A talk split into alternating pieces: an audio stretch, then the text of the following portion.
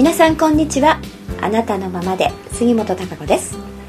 はい今日は2月29日、えー、2月もですね今日で終わりですけれども。でもいつもよりですね29日なんでね1日2月は多いという。ねなんかちょっと得したかなという。なんかそんな気分ですが、えー、今日は名古屋の方はね朝から雨でもう止んだかな。うんでも東京の方はね東京方面とかと、まあ、長野のとか、えー、各地でね雪が降ってるみたいですからまだまだ寒い日が続きますよね。今年はうんあの風が強くこうなんでしょうかね。割とずっと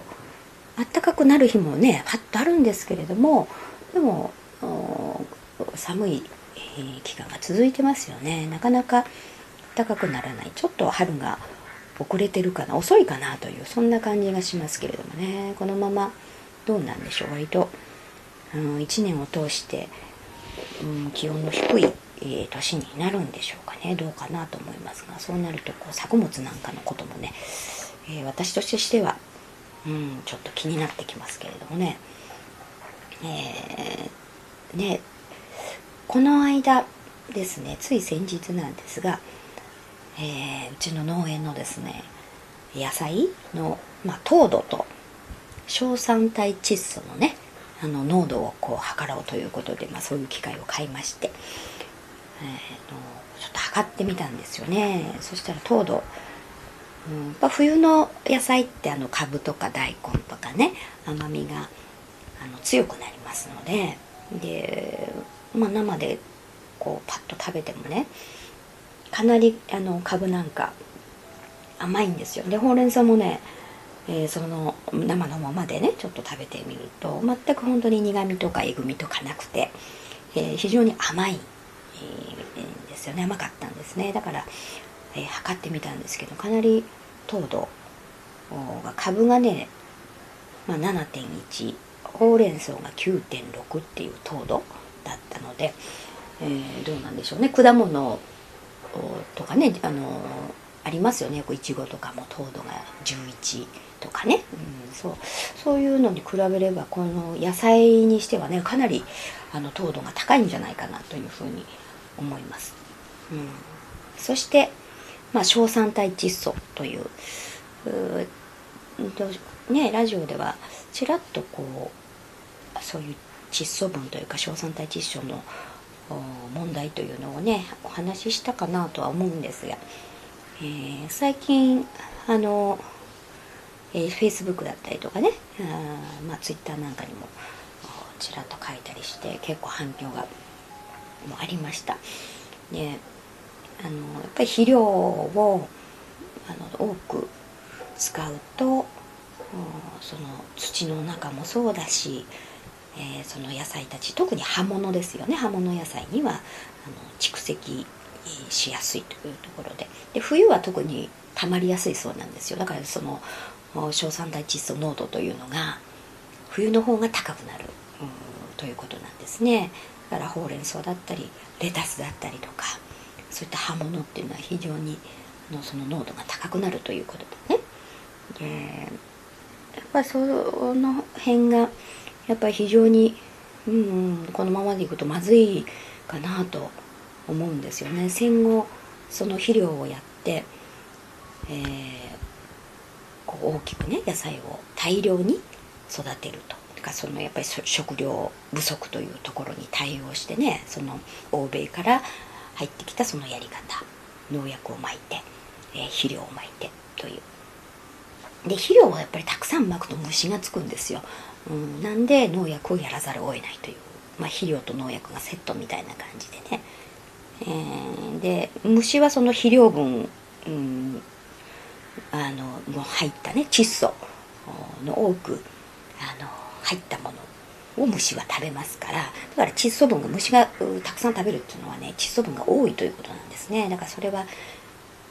虫がこう信号としてね教えてくれてる人間たちにねこれは危険ですよということでだから虫が食べるわけなんですよ、うん、虫はそういうあの窒素分の多いものしかね食べて生きられませんのでそういう性質がある。だから自然界ってうまくできてるんですよね、まあ、人間にとってはそれは、まあ、ちょっと危険信号ですよという、うん、ところなんですね。人間や動物ですよねにとってはね。虫が食うからいいっていうのはちょっとおかしな話ですねね本当はうんだからそのずっと戦後それが続いてきてますんでどうしても土壌も窒素型の土壌になるとなんか、えー、どんどんどんどんここ、うん、だから何十年という積み重ねによってそろそろなんか弊害が、うん、出てきているということなんですよね。やっぱりそういうのって長年こうや見ていかないと、結果というか何が原因でっていうのはなかなかわからないし、うん、その辺がいろいろ出始めてきているところだと思うんですね。えー、いろんなところでも動物なんかはね、え特になんか胃がほらたくさんあるあの半数動物というヤギとか牛とかっていうのはあの胃が4つありますからね特に、えー、そういったものがたまりやすいと言いますかね。蓄積食べるとやっぱりあの結果が出やすいというか。うん。なんであの日本でもね、えー、去年とかもあのそういう報告というのが出てますよね。ヤギが学校で飼ってるヤギがね、えー、突然死んじゃったというか。冬になってやっぱり与えるその野菜がねないのでスーパーで残った白菜をもらってきて大量にそればっかり与えちゃったらなんか一気に死んじゃったというところでね。で調べてみるとその硝酸体窒素というのがね濃度が非常に高い濃度が出てきたということで。あのだからそういうのをねやっぱり与えないようにしないとという私シマウマなんかも、えー、富山だったかなし、うん、シマウマも肥料をね有有機の堆肥に変えて、えー、餌をこう与えたところ突然死亡したという、うん、で有機のその肥料がねやっぱり安全っていうふうに思って、えー、与えたんだけれど未完熟なその肥料有機肥料堆肥というかね有肥料っていうのは非常にあの窒素の濃度が高くなるそうなんですよ。うんですから、えー、そういった動物にはすぐね影響が出るということで、えー、その辺のね落とし穴という部分ですよねそういうところがあって。でヨーロッパなんかではあの以前にねそのオーガニックの離乳食で、えー、非常に、えー、人間のねあの赤ちゃん動物ではなくて赤ちゃんがあの死亡例というのがたくさん出てねそれから体内に異常なこの濃度、うん、硝酸体窒素が発見されたということで、えー、そのオーガニックの離乳食というのが制限されるようになってヨーロッパ基準というのができたんですよね。それがえー、大体まあその基準というのが2500とか、まあ、あの時期によって数値だったりあと野菜によってもねあの基準値というのが違うそうなんですけれども冬はやっぱりそういうの蓄積しやすいんで数値を変えてあったりとかするそうですだから2500とか 3000ppm というね、うん、その基準やっぱりそれ以下のものじゃないと、えー、出荷できない流通できないというそういう規制がもうできてるんですね。うんまあ、だからその日本よりもずっと昔からそういうね肥料というところでやってきて、えー、異常にそうあのなんでしょう結果がねパッパッパッとこう現状が出たと。でも日本でもだから実際もっとあるのかもしれないんですけれど、うん、そういうこと気が付いてないかもしれないしね、うん、ややっぱりすぐパッとあの大勢のところに結果が出るわけではないですからこう戦後いろいろこうやりだして積み重ねというものがね今ここに来てどうなんだろうっていう部分は怖いですよね。うん、だからあのあとは子供たち、えー、そういう赤ちゃんっていうのは非常にこの胃の機能というものが未熟ですからね。だから胃酸のその出方というものもね未熟なのでえー、一応この硝酸体あの窒素というのは酸には弱いそうなんですよ。ですからまああの通常であればあきちっと人間の体ねうまく酸が作用してその窒素、まあ、人間にとの体にとっては毒素になる、うん、部分というのをうまくね、えー、排出してというか、うん、蓄積しないようにというふうに、えー、してるんですよけどもだから大人はまだねそんなに心配はないと思いますしでもまあもちろん過剰に取りすぎるのをね続けてしまえば当然それは弊害が出てくるんでしょうし、えー、ですからだ、まあ、大腸がんなんかもね増えてますよね欧米並みに増えてきてるっていうのもそういった食生活っていうのがやはり関係ないとは言い切れないと思いますしね。うん非常に怖いですよねそういった動物が実際に死んでるわけですからいいはずがないですよねいいわけはないと思うんですね人間にとったって。うん、であの日本ではそういう基準値というものがまだ設けられてません。実際にだからどうかわからないからっていう部分ですよね。その硝酸体窒素が本当にあの悪いかどうかっていうのもわ、えー、からないしどうなのか、まあ、データもないし実際まだクエスチョンの部分なので規制するまではいかないというところだと思うんですけれどもね、うん、でもそれがこうじゃあ長年まあ戦後30年とか何十年って続いててこういろんなところで出始めてとうんいうふうに、ね、なってからっていうのもちょっとどうかなと思うし、えー、その辺がねやっぱりあの今ののもちろん農業を支えてるのはねそういった野菜なんですよね。農薬をやって、えー、肥料をやって大量にねあの食、うん、そういう野菜を作ってそういうものが流通して出回ってっていうそういうものがなくなれば当然私たち買うものがなくなりますのでねほとんどがだからその栽培方法でねやり方で、えー、肥料というのを与えてますからもちろんそれが有機肥料であれ同じなんですよね、えー、土の中に分解の仕方がね違うだけで有機であったってそういった堆肥っていうのはね土の中に、えー、入ってその窒素分として、えー、分解されていってそういう硝酸体窒素というものに変わって作物は吸収するというふうに、あの、変わっていくわけなんですけれどもだからどんな形の、あの肥料を与えたところでえー、その作物たちが野菜たちがね取り入れる時には硝酸体窒素になってるっていうことには変わりがなくてですねあの同じなんですよね。だから有機肥料だからとこうやって言って、まあ、たくさんこうね大きくするためたくさん与えれば結局じゃあそちらの方が害じゃないかみたいになるし、うん、だその辺のところのあのきちっとねそういうことを理解してあのやってるかどうかっていうのは非常に クエスチョンな部分ですよね。当然あの大量に、えー、同じなんていうかレベルのというかあ早く大きくしてどんどん出荷しないとぱり成り立たないわけですから当然うん肥料やらないと育たないっていう認識、うん、が普通ですからね、うん、がありますので、えー、そうやって野菜たちを育てているのが現状であり実際にそういった野菜たちで私たちは食が成り立ってるというそういうのも現実なんですよね、うん、だからなかなかそのの水晶の方もね、えー、じゃあそれが悪いですとは言えない現実もあるわけですよね。じゃあ流通するものがもしそこで規制をしてしまえばね、えー、流通する野菜なくなるじゃないのなんていうことになるわけですから。からその数値っていうのをねこの間ちょっと測ってみたわけです。硝酸体窒素。実際どうなんだろうっていうね。で、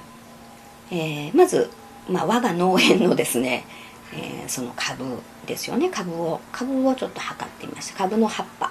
が 490ppm これかなり低いです。そして株のあの白い部分まああの実というか根っこというかその白い普通に皆さん食べる部分ですよね。えー、その部分が 260ppm という数値でした。これはかなり低い数字だなと思います。そのヨーロッパ基準のね2500とかえ3000というよりはるかに低いですし、うん、だからまあもちろんその分甘いんだと思います。から硝酸タチストが多い野菜っていうのはやっぱりえぐみがありますし苦いですとっても。それが硝酸タチストの味ですよね。うん、なんでそれがない分だけ非常に甘みが強いということになるんでまあ美味しい野菜になるわけですよね本当は。それで、えーとまあ、スーパー大手スーパーで、ちょっと株を買ってきての測ってみました。そしたらえー、株の葉っぱの方が 9000ppm ってか、うん、数字が出ました最初ですねちょっとなんかエラーが出て計測不可能みたいになったんですよね。でもう一回ちょっとやって9000というのが出ましたからかなりこれ高いですよね。そして、えー、株のその白い部分のところが 3300ppm という数値が出ましたからこれヨーロッパ基準だったらまあその出荷はできないという当然、えー、数値になりますけれど。でもこれが、まあ、現状で普通なんですよね。ほうれん草とかでもそうだと思います。冬場はま特に高いと思いますからね、えー、そういった葉物っていうのは特に、えー、たまりやすいので。生ではやっぱりこういうことを知ってしまうとね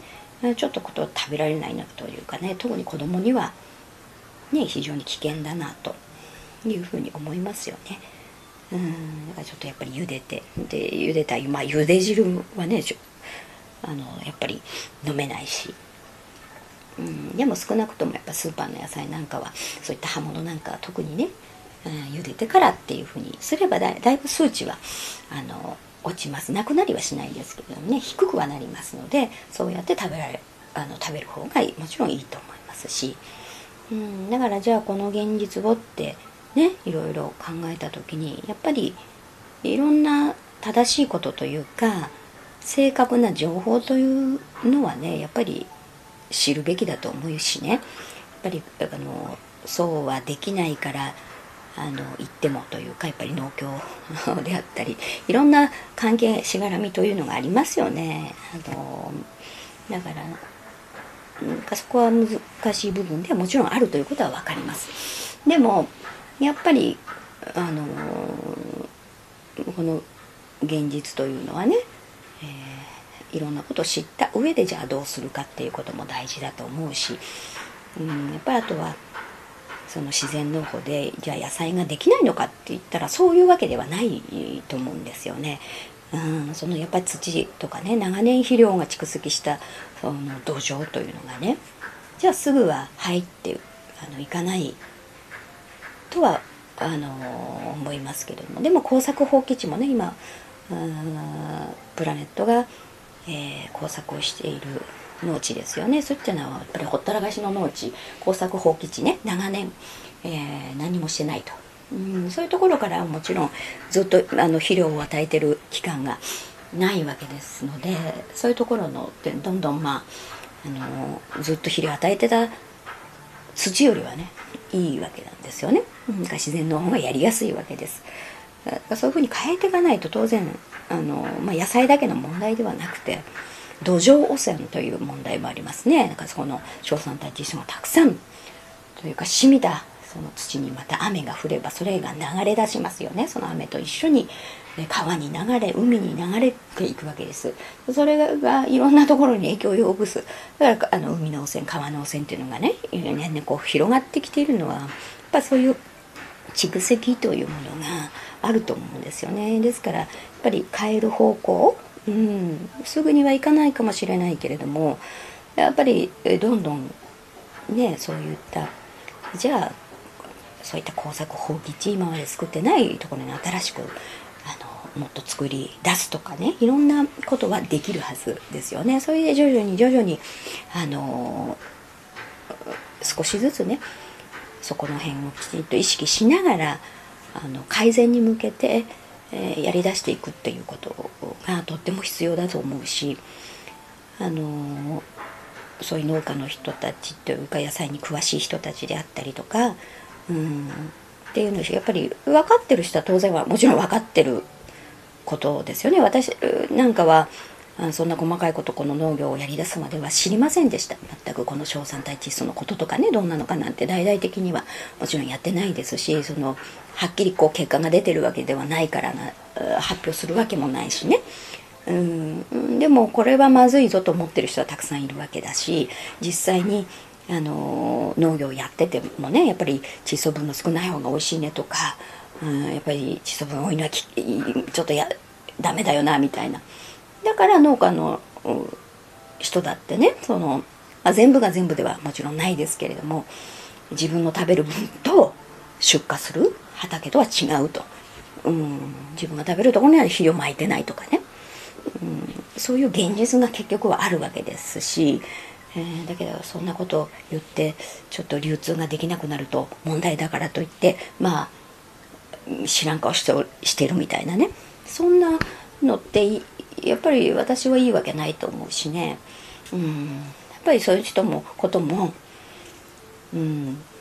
一般の人がねきちっと知るべきだと思うしね。その上でじゃあどうかってあのいろんな選択の自由があると思うし、えー、どうしていくのかっていうことがないとね、うん、なんか片方のなんだろう都合のいいあの情報だけ聞かされてねそれがいいんだと思い込んで、えー、やっていくっていうことがまあそのヨーロッパの例じゃないですけどねほうれん草のその離乳食そのオーガニックだからいいみたいな単純にねそこから。で一生懸命ほうれん草すりつぶして赤ちゃんにやり続けてみたいな。でそれで死亡してるわけですからそれが実際にねあのいいとは限らないというところですよね。もっと突っ込んでみないと。うん、やっぱり肥料堆肥というものをや与えすぎててっていうのでじゃあオーガニックでも良くないじゃんってことに逆になるわけでですよね。そのだったら何でしょう。逆にどうなんでしょうね。硝酸体窒素農薬がちょっとぐらいあれでも。硝酸体窒素がない方がいいくらいのことかもしれないですよね。うん、だからその辺のあのところが結果が出てないからとかどうはっきりしないしとか今の農協がね普及させたその農業のやり方というものが変えたらね当然その食が成り立たなくなるからみたいなね、うん、そんなところでじゃあ現状を何も、えー、変えませんということはやっぱりおかしいし、えー、じゃあこの先が今だけではないわけですよねこの先という、えー、その日本の土地畑。うん、いろんな弊害がやはり出てきてますね。えー、がその地球環境というところにも関係してくるわけですよ、ね土壌汚染というところ人間のその人体への健康という部分ももちろんそうだし、えー、地球の環境という部分もそうだしま人間だけじゃないですね。生きてるもの。魚だっていろんなところに関係してくるわけです。全てのところにね。でだんだんだんだんじゃあ今はいいかもしれないけど土が非常な窒素過多になってどんどん今度は作物ができなくなるという弊害も今出始めてるわけですよね。だからこれ土地を休ませないとかいけないとかね。そういうことになるわけです。うん。でも本当はそうじゃなくて自然の成り立ちというかから自然農法まありんごのほら木村さんとかもね最近話題になって一生懸命その自然農法のやり方というのをあの今進めておられますよね。だからえー、その自然農法でやったやるとやっぱり腐らない、ね、腐らないりんごうちの野菜もそうなんですよね、うん、肥料やった野菜ってすぐ腐腐りますね。ドロドロになって腐る。だからそういうのにハエもたかるしね、うん、腐る。でも本来のそういう自然の方でやると肥料を与えてなくないくってもね土の中からミネラルとかいろんなやっぱり微生物がいますからそういうところから栄養分って持ってくるんですよね。ちゃんとネットワークを組んでね。それのやり方をすると、うん、腐らない野菜というのが当然できます。でそういうのがやっぱり本当は健康な野菜。で人間が食べる野菜ということになるんですけれども長年やっぱりそのやり方を大昔はきっとしてたんでしょうけどね当然肥料なんてないですから、うん、だから自然にあのそうなってたんでしょうけれどもまあその日本のその食料なんというかね経済まあそういうのを発展させるために、えー、今の農業のやり方というのを推進してやってきたというねそれは本当に必要なことだったと思うしその時は。うん。あのそれで成り立った成り立ってるっていう、うん、ところ。は十分分かりますけれどもね。でもじゃあそれがずっと永続的に継続できることかというとそうではないと思いますね。人間にとって地球環境にとってもそうだし。うん。じゃあやっぱりそれは本来じゃないよねというところでじゃあどうするのっていうそのそれをね変える時期が私は来てると思いますしね、うん、だから一気にもちろん全部とはいかないでしょうがでもその方向を見てね、えー、徐々にどう変えていくかというのはきちっと取り組んでいく必要があると思います。うん、だからあの今のその自然農法のやり方プラネット農園というのは私たちは当然農家でもないしね全く農業のこと知らずにやりました、うん、だからこそまあできた部分だとも思いますしあのだからそういう人たちがねもっともっときっと新しい人たちがやらないと今までやってる人たちってなかなか変えるのもちろん大変だと思います。じゃあすぐそれで収入なくなるじゃんっていうことになりなるとね生活が成り立たないことになりますから。だから、それを切り替えるというのは非常に難しいことではあると思いますけれどもね。でもやっぱり目先のところを見てる時期ではないと思うんですね。大きくあのある方向を、えきちっとあの目標を立ててねそれに向かって、えー、変えていくっていうそして今やることっていうふうにねあの落とし込んで進めていかないと非常にあの先は危ういということになると思いますから、えーえー、そういう新しく、ね、農業とかいろんな人たちが、あのー、たくさんねやってくれればいいと思うしまあこのそういう肥料とかね農薬使わない、えー、やり方でそしたら土もねどんどんどんどん健康な状態に戻っていきます。うん非常にあのそういうことがあの連鎖してくるんですよね。土壌っていうことが水のこともそうです。だから今の水道水なんか硝酸体窒素がね検出されないというところはないと思いますよ。うん。だからそういう現状になっちゃってるわけでしょ。それがやっぱり徐々に徐々に変えていくっていうこと。でまだまだ畑やれるところっていうのはねいっぱいあるわけですし、えー、あの現に応募ね今我々がやってる応募しないというのは工作放棄地がたくさんあってそれなんとかしないとみたいなところでお役所の人たちはね困ってたりとか。まあだからうちは持ってこいというかね、あどんどんやってください。みたいな、最初は、えどうなの？みたいな、ね、え、農業やってた人じゃないしみたいな。ところはありましたけれども実際進んでみればあちゃんと本当だ。非常あのー、無肥料無農薬でお野菜ちゃんとできてる。みたいなね。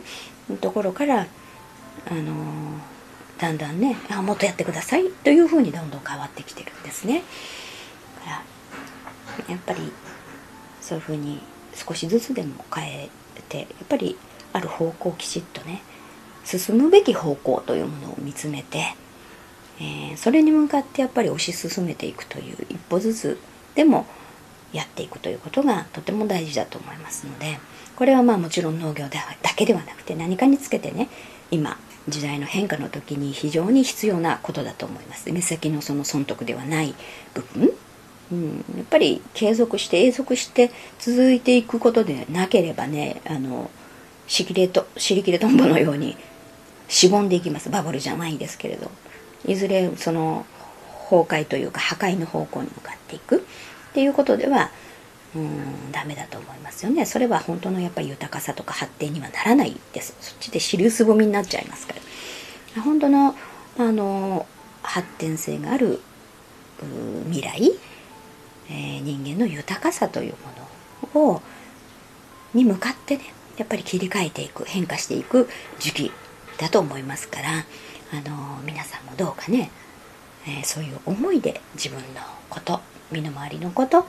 うん、その生活スタイルっていうものも見てほしいなと思いますしね、えー、うちもねなんかできるだけ多くの方に、えー、その野菜というものがねでこうで出荷できるようにしたいなというふうに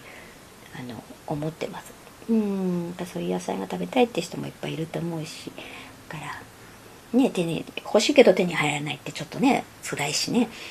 だからどんどんどんどん広げたいなっていうふうには思ってますし、